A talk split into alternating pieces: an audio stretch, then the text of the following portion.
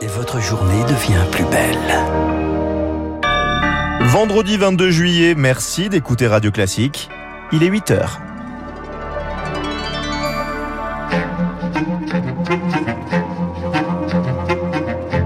La matinale de Radio Classique avec Gaël Giordana. À la une de votre journal, Charles Bonner, un accord entre la Russie et l'Ukraine. En pleine guerre, les deux pays ont trouvé une solution pour l'export des céréales bloquées. Enfin, l'Assemblée nationale adopte largement le projet de loi sur le pouvoir d'achat. Place désormais au budget. Et puis le timbre rouge, c'est terminé. La Poste prend le virage du numérique. Une décision écologique, mais pas que. C'est surtout économique. Radio Classique. Charles Bonner, une première depuis le début de la guerre. Russes et Ukrainiens tombent d'accord sur l'exportation des céréales. Ce sera signé aujourd'hui en Turquie où les négociations étaient menées. Il doit permettre à l'Ukraine de vendre son blé à l'étranger en passant par la mer Rouge. Le blocage de la mer Noire, pardon, le blocage des céréales faisait craindre un risque de famine, Chloé Juel. Oui, 376 millions de personnes dans le monde menacées par l'insécurité alimentaire en Afrique subsaharienne, mais aussi au Liban et en Égypte. Cet accord devrait produire des effets rapides sur les marchés, le cours du blé devrait se calmer. Le prix de la tonne a dépassé les 450 euros depuis le début de la guerre. Un texte signé aujourd'hui donc sous l'égide des Nations Unies avec à la manœuvre la Turquie qui a été missionnée pour créer des couloirs humanitaires, des corridors pour que des bateaux puissent circuler sur la mer Noire. Depuis cinq mois, un blocus militaire empêche les céréales de quitter l'Ukraine. 20 millions de tonnes de blé coincées dans le port d'Odessa. Il y a urgence, le délai de stockage n'est pas infini. Sans de bonnes conditions de conservation, le grain peut pourrir et il ne vaudra plus rien. Et dans cet accord, en contrepartie, la Russie obtient deux choses. Une levée partielle des blocages d'abord imposés par les États-Unis et l'Union européenne sur les exportations de grains et d'engrais russes, moins de sanctions sur le transport maritime, les assurances et le système bancaire.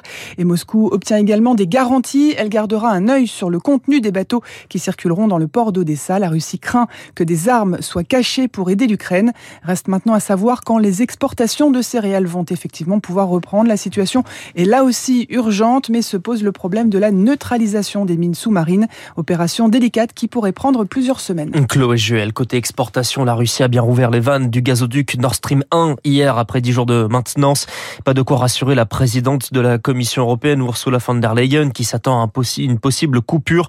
Dans ce cas, les entreprises seront mises à contribution. Interview dans le Parisien aujourd'hui en France. Une guerre qui provoque le ralentissement de l'activité.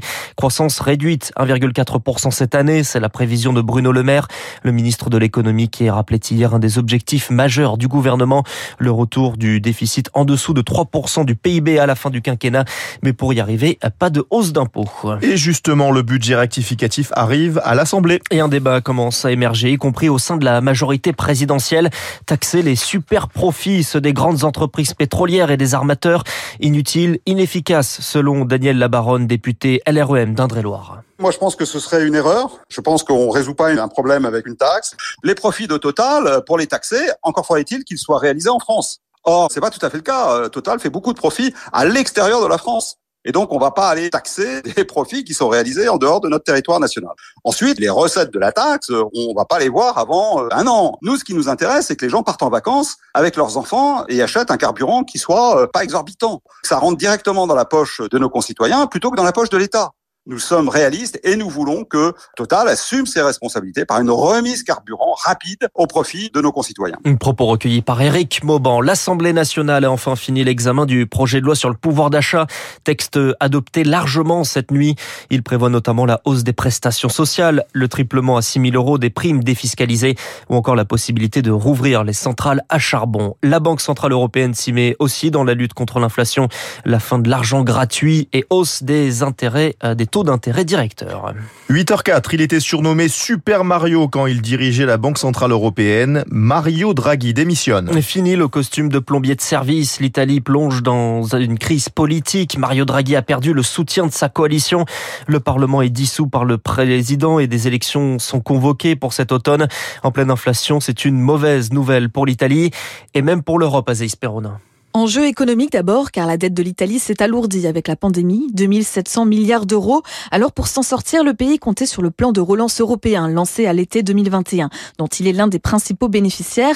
Mais ce plan de mutualisation des dettes pourrait être mis à mal par les nouvelles élections, selon Paolo Levi, correspondant en France à l'agence italienne de presse ANSA. Le grand enjeu de l'Italie et même de la France est celui de le rendre non seulement conjoncturel par rapport à la pandémie, mais structurel. C'est clair que si aux prochaines élections ce seront les forces de l'extrême droite et les populistes à gagner. Il y a de fortes chances que ce grand souhait reste lettre morte. Et au-delà de la situation économique de l'Italie, ce sont les équilibres géopolitiques qui risquent d'être bouleversés. La droite et l'extrême droite aux portes du pouvoir sont bien plus russophiles, explique Marc Lazare, directeur du Centre d'histoire de Sciences Po. La Ligue, par exemple, de Matteo Salvini est opposée aux sanctions contre la Russie, à la fois pour des raisons euh, idéologiques. Salvini est très proche de Poutine, mais aussi pour euh, les intérêts bien compris des chefs d'entreprise du nord de l'Italie qui souhaitent au plus vite la paix pour pouvoir retravailler avec euh, et l'Ukraine et la Russie. Une situation qui, selon l'expert, ne ferait que renforcer la Russie et affaiblir davantage les démocraties européennes.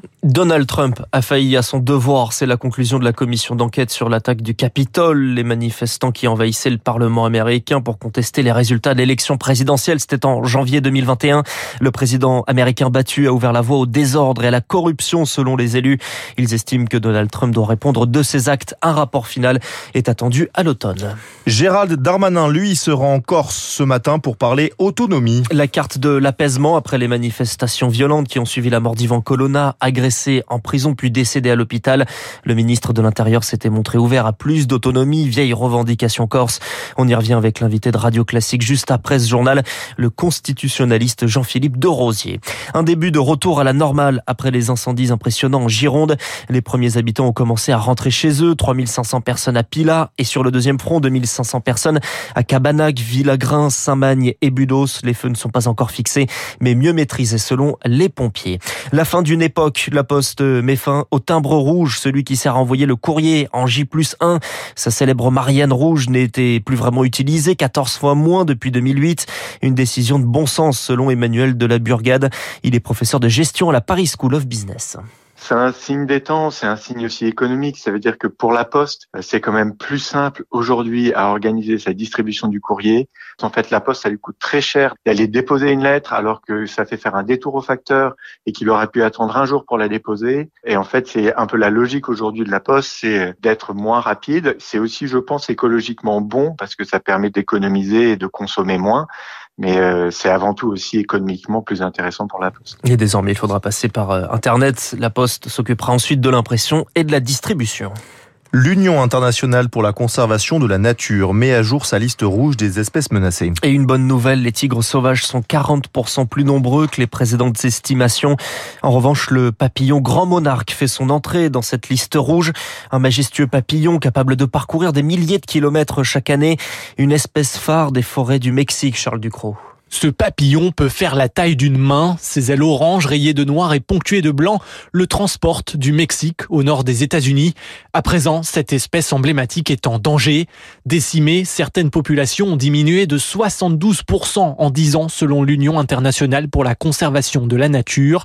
La déforestation continue de détruire son habitation.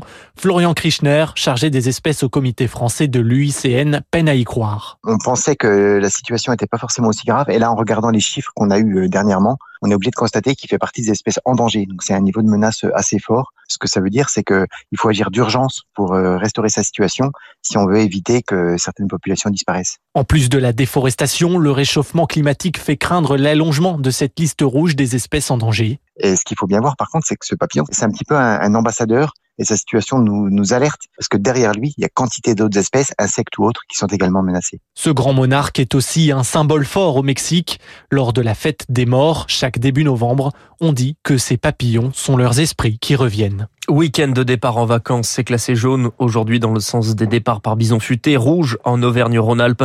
Demain, c'est encore pire, rouge dans le sens des départs et même noir toujours pour la région Auvergne-Rhône-Alpes. Et puis sur le Tour de France, c'est dégagé pour Jonas Vingegaard jusqu'aux Champs-Élysées. Le maillot jaune s'empare aussi du maillot à poids, celui de meilleur grimpeur après sa victoire hier en solitaire à Otakam. Aujourd'hui, 19e étape entre Castelnau-Magnoac et Cahors. Merci Charles Bonner. On vous retrouve pour l'essentiel de l'actualité dans 20 minutes. Il est 8h10 sur Radio Classique. Dans un instant, Gérald Darmanin en Corse, c'est l'édito politique.